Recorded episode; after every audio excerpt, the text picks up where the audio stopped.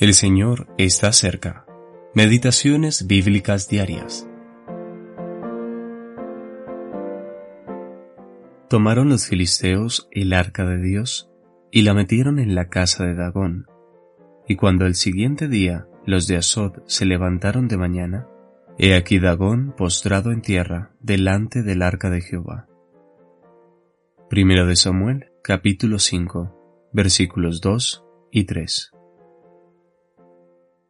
el arca de Dios y el ídolo de los filisteos. Dios utiliza diversas circunstancias prácticas para enseñarnos, y en este capítulo lo hace poderosamente. Los filisteos habían vencido a Israel y habían capturado el arca, pero pronto se arrepintieron de haberlo hecho. Estimando el arca como un fetiche religioso más, ellos la pusieron en el lugar donde se guardaban tales cosas, en la casa de Dagón, su dios pez. Tanto los filisteos como sus homólogos modernos siempre creen que las cosas religiosas deben permanecer cuidadosamente categorizadas y resguardadas en su debido lugar. Pero Dios no participó del plan de ellos.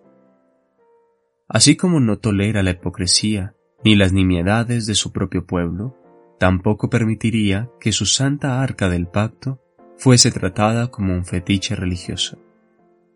Para los filisteos, el Dios de Israel era simplemente otra deidad más perteneciente a otro pueblo.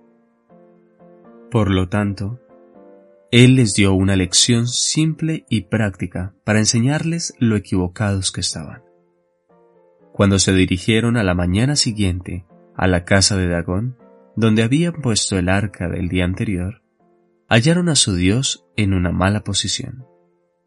De hecho, luego de acomodarlo, al día siguiente lo encontraron en la misma posición, postrado delante del arca de Jehová, pero ahora sin sus manos ni su cabeza.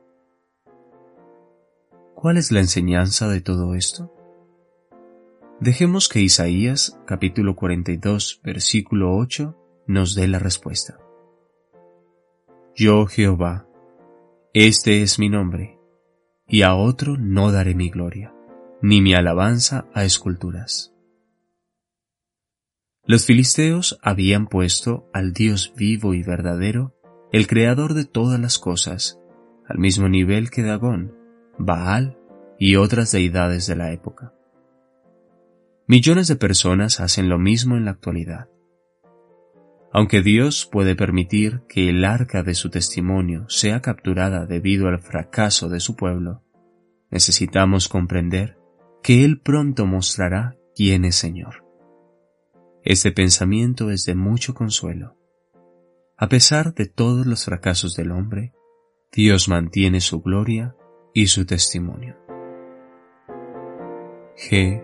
W. Steiner